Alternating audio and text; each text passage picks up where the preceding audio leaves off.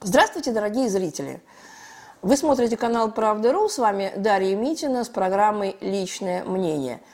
Мне хотелось бы поговорить немножечко о том, что сейчас происходит. Ну, вы прекрасно понимаете, что вот это терминологическое различие специальная военная операция или война – это не просто игра слов, это не просто э, игра терминов. Да? Терминология – в русском языке имеет огромное значение, особенно если это военная терминология.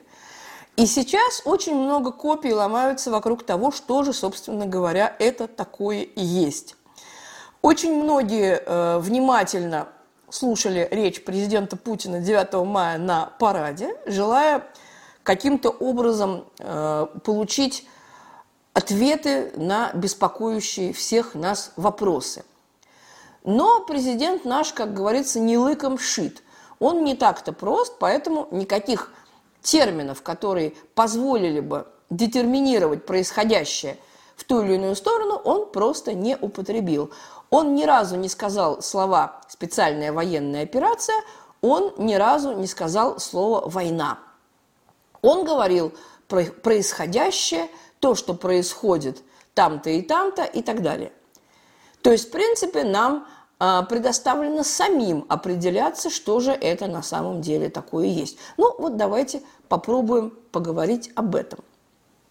Если вы э, следите за западной прессой, владеете языками, то, может быть, вы обратили внимание, что интонации и заголовки в западной прессе, они потихоньку, со скрипом, очень, как говорится, не быстро, но, тем не менее, начинают меняться. Если в феврале-марте мы читали исключительно заголовки «Вторжение России в Украину» или «Вторжение Путина в Украину», да, неважно в данном случае, то сейчас все чаще и чаще мы видим э, слова «российско-украинская война», «русско-украинская война», а теперь, а теперь все чаще и чаще мы встречаем словосочетание «европейская война», или война в Европе. Таким образом, европейцы волей-неволей, может быть, даже не желая этого, они начинают признавать, что конфликт отнюдь не исчерпывается украинским театром военных действий. Конечно, очень мало кто из западных авторов признает, что, собственно говоря, весь конфликт и весь сырбор разыгрывается по их вине, по вине Европы, Соединенных Штатов и агрессивных военных блоков. Но, тем не менее, само словосочетание «война в Европе», да, «европейская война», по крайней мере, это признание того, что это отнюдь не только российско-украинская проблема. Это, в общем-то, проблема глобального масштаба, ну, как минимум, регионального, европейского. Что касается специальной военной операции, то давайте не будем, как говорится, ходить вокруг да около, да, и прятаться за словами. Грубо говоря, значит, нашего верховного главнокомандующего 8 лет кормили какой-то, в общем, э, коричневой, дурно пахнущей субстанцией, да, которая, собственно говоря, и сыграла злую шутку в конечном итоге.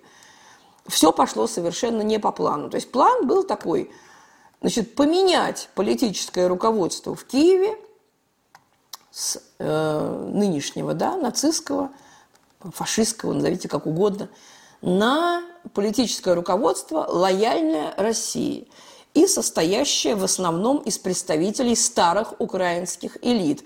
То есть фактически, фактически предлагалось откатить ситуацию в 2013 год. Да, во времена того же Януковича, но пусть, так сказать, вместо Януковича это был бы, я не знаю, там Медведчук, Олег Царев, кто угодно – да, это не так важно. Но, как минимум, ситуацию предлагалось откатить в довоенное время, то есть во время 2013 года. Ну, собственно говоря, можно сказать, что даже если речь идет о такой, э, в общем-то, ограниченной цели, очень такой скромной, скажем так, цели, совсем, совсем не наполеоновской, вот, то все равно, тем не менее, даже откат – ситуации в 2013 год, это был бы большим прогрессом по сравнению с тем, что мы имели в Киеве и на Украине в целом вот эти все 8 лет. Да? То есть в любом случае это было бы прогрессивное начинание Кремля, которое можно было бы только, как говорится, поддержать. Но недаром есть такая древняя поговорка, что в одну воду нельзя войти дважды. Наше руководство, видимо, очень плохо изучало диалектику и, в общем-то, марксистскую диалектику. А если изучало, то основательно подзабыло. И дословно, так сказать, детально воспроизвести старую ситуацию, в общем-то, никому еще не удавалось. История развивается по спирали, а не, как говорится, возвратно-поступательно. Вернуть ситуацию в, ситуа- э, в 2013 год не удалось. Виноваты в этом просчеты разведки или, э, так сказать, э, раздолбайство, скажем так, не очень чистоплотных политиканов, давайте оставим этот вопрос, как говорится, правоохранительным органам. Как говорится, органы разберутся.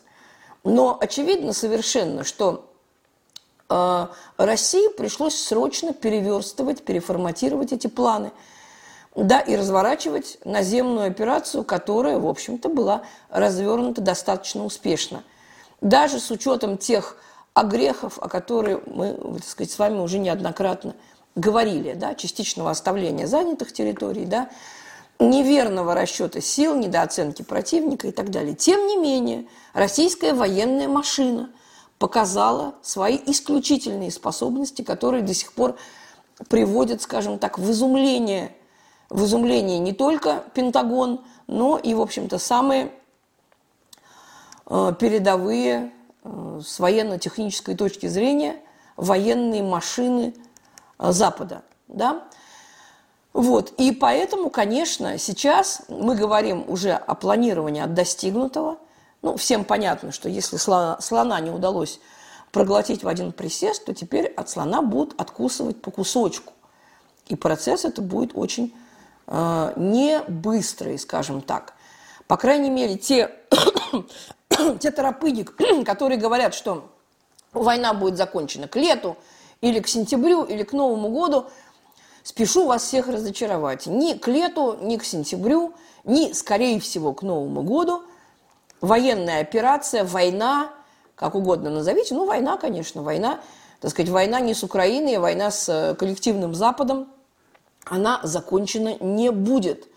А закончена она будет действительно совершенно в неожиданном для вас месте. Да? Мы сейчас читаем очень много всякой пурги от э, различных разведок. Ну, скорее всего, это не, э, дан, не перехваченные данные американской и британской разведки. Это, скорее всего, какие-то вброшенные фейки для того, чтобы дезориентировать, так сказать, и российское общество, и российское военное командование. Так вот, Значит, вот эти вот э, фейки о том, что Россия там завоюет сейчас Одессу, потом пойдет на Приднестровье, потом она пойдет там на Харьков, еще куда-то. Может быть, да, может быть, пойдет, а может быть, не пойдет. Все, теперь как бы цели э, войны, они подчинены, так сказать, одному, да, не проиграть коллективному Западу, поставившему себе стратегическую цель уничтожить Россию или, по крайней мере, ослабить ее до, таких, до такого состояния, чтобы она уже не играла, в общем-то, никакой на мировой арене существенной роли. Естественно, Россия с, этим, э, с этой ролью, отведенной ей э, коллективным Западом, не согласна. Вот Украину можно только пожалеть. Я очень жалею украинцев, которые фактически брошены в пекло этой мировой войны, брошенный Западом, который, естественно, не настолько глуп, чтобы тратить свои людские ресурсы на этой войне, да, поэтому война будет длиться действительно до последнего украинца. Сейчас украинцы несут большие потери, ну, не критические, скажем так, но очень большие. Потом будет еще волна мобилизации, потом будет еще одна волна мобилизации. Но даже если вся украинская армия будет фактически перемолота и побеждена, это вовсе не будет означать окончание войны.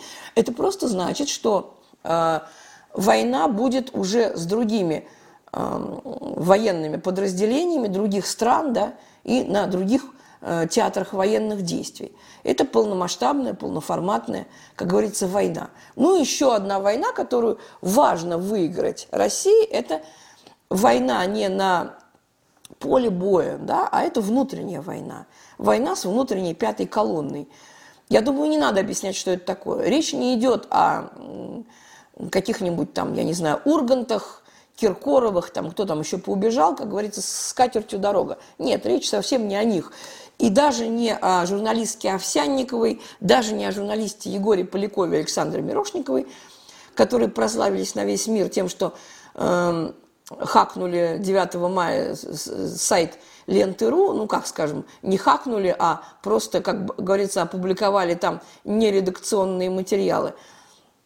Речь не о них. Речь идет о том, что пятая колонна у нас сидит на каждом, как говорится, этаже и в каждом кабинете. И пока российская власть этого не поймет, вот все будет так, как оно и есть. Российское чиновничество мало того, что трусливо, и российских правоохранительных органов оно боится гораздо меньше чем СБУ и просто, так сказать, укра... той же украинской диаспоры. Да, то есть среднестатистический российский чиновник, он так и говорит, что ФСБ мне ничего не сделает, а украинец может. Да, вот представьте себе, вот эта вот политика террора и запугивания, она приводит именно к такому эффекту. Это, конечно, во, мног... во многом внешний эффект, да, вот, но это результат, скажем так, слаженный и очень э, качественный, давайте не будем, так сказать, здесь лукавить, работы СБУ, ЦИПСО и прочих, так сказать, как говорится, спил, сил специальных операций. Единственное, что э, на Украине работает хорошо и очень хорошо, это СБУ. И это нужно признать. Э, армия Украины воюет тоже неплохо. А, собственно говоря, почему она должна воевать плохо? Это те же самые русские люди. Русский человек всегда воевал хорошо. И русские люди прекрасно воюют как с одной стороны баррикады, так и с другой ее стороны – да? И СБУ – это, в общем-то, э, родной брат нашей, так сказать, нашей спецслужбы. Да, это, в общем-то, люди, которые формировались э, в недрах единых советских спецслужб. Это еще советская выучка, да? И если, если в России, скажем так, в силу того, что в России отсутствует идеология, да, официально на нормативно-правовом правовом уровне отсутствует идеология, то на Украине она не отсутствует, она присутствует. Поэтому СБУ на Украине имеет возможность развернуться, как говорится, в полный рост, в отличие от, э, так сказать, э, сил безопасности в России, да, потому что там все заточено на единую войну, да, на единый фронт борьбы с инакомыслием, борьбы с любым, кто думает не так, да, как, собственно говоря, думает нацистский режим в Киеве. Однако, как, как говорится, давайте следить за западной прессой, потому что очень-очень о многом нам могут рассказать заголовки. Вот сравните, пожалуйста, заголовок 15-летней давности в газете «Лос-Анджелес Таймс». Это э, заголовок э, февральский, да, значит, февраля 2007 года, после так называемой э, Мюнхенской речи Путина и заголовки сегодняшнего дня. Если 15 лет назад заголовок звучал «Вошь, которая зарычала», после Мюнхенской речи Путина, «Вошь, которая зарычала». Вошь – это мы с вами, это Россия, да? То сейчас, сейчас э, уже э, в мае 2022 года Newsweek публикует статью под названием «На День Победы Путин дарит России ключевые территории и битву с Западом». Вот сравните. Прошло, как говорится, 15 лет. В исторической перспективе это очень-очень маленький промежуток времени. Вошь, которая зарычала, и на День Победы Путин дарит России ключевые территории и битву с Западом. Два слова о ключевых э, территориях. Да, ну уже сегодня прошла информация о том, что Херсон, Херсонская область будет подавать прошение о приеме в составе Российской Федерации. Скорее всего, прошение это будет удовлетворено. Я думаю, что это произойдет не очень быстро. Вот, это произойдет, наверное, тогда, когда, э, скажем так, военные действия перейдут в качественно иную фазу ну, я, я пессимист, я не ожидаю, что к Новому году они завершатся, вот, но в качественно иную фазу они перейдут, безусловно. Вот, и если будет действительно найдена юридическая формулировка, она запросто может быть найдена. Конечно, кому-то хотелось бы, чтобы для чистоты эксперимента э, Херсонская область провела референдум, как это сделали Донецк с Луганском, и образовали на переходном этапе, на переход, для переходного периода Херсонскую Народную Республику, но, как мы видим сейчас в условиях горячей войны, горячей войны провести плебисцит фактически невозможно. И поэтому, конечно, видимо, будет избрано вот такое решение, о котором говорят, говорит военно-гражданская администрация Херсонской области нынешней. Что касается других областей, Запорожской, Харьковской и так далее, то здесь все упирается в то, как будут развиваться военные действия. Вот, развиваются они пока что, э, так сказать, достаточно оптимистически для России, но, конечно, не так быстро, как кому-то бы хотелось. Но я предупреждаю сразу, что эта война, она надолго, она на долгие месяцы, если не на долгие годы. Поэтому для первого этапа, собственно говоря, двухмесячного, можно сказать, что первый этап закончился успехом. Ну, то есть первый этап, собственно говоря, специальная военная операция закончилась негативно, да, нашим поражением, то есть, грубо говоря, из-за неверных стратегических расчетов, а нынешний этап, он заканчивается, в общем-то, достаточно весомыми военными успехами России. Но, конечно, ключевую роль будет играть исход битвы на Донбассе, а также то, насколько э, удастся продвинуться России на юге и юго-западе. Речь идет прежде всего о Запорожской, Николаевской и Одесской областях. Да? Открытым остается вопрос с Приднестровьем. Я думаю, что в случае военных успехов, то вопрос с Приднестровьем будет решен достаточно однозначно, да, в пользу существования Приднестровья, а не его поглощения э, румынской Молдавии, да. Вот. Но для этого действительно нам нужны крупнейшие, крупные и крупнейшие, так сказать, пробеды на фронтах. Вот такие, так сказать, перспективы. Кто-то скажет, что они не очень веселые, но как говорил Маяковский, жизнь наша, в общем-то, планета наша, она для веселья очень мало оборудована. Вот, и поэтому, если кто-то надеялся, что он уютно устроился в своем кресле с, пультом дистанционного управления и сможет спокойненько из-под столика взирать на происходящее, то я вынуждена этих людей разочаровать. Мир действительно э, изменился необратимо, и возврата к тому миру, который существовал до 24 февраля 2022 года, точно не будет. Это я вам могу гарантировать совершенно на 100%. С вами была Дарья Митина. Встретимся с вами на следующей неделе. Не переключайтесь. До свидания.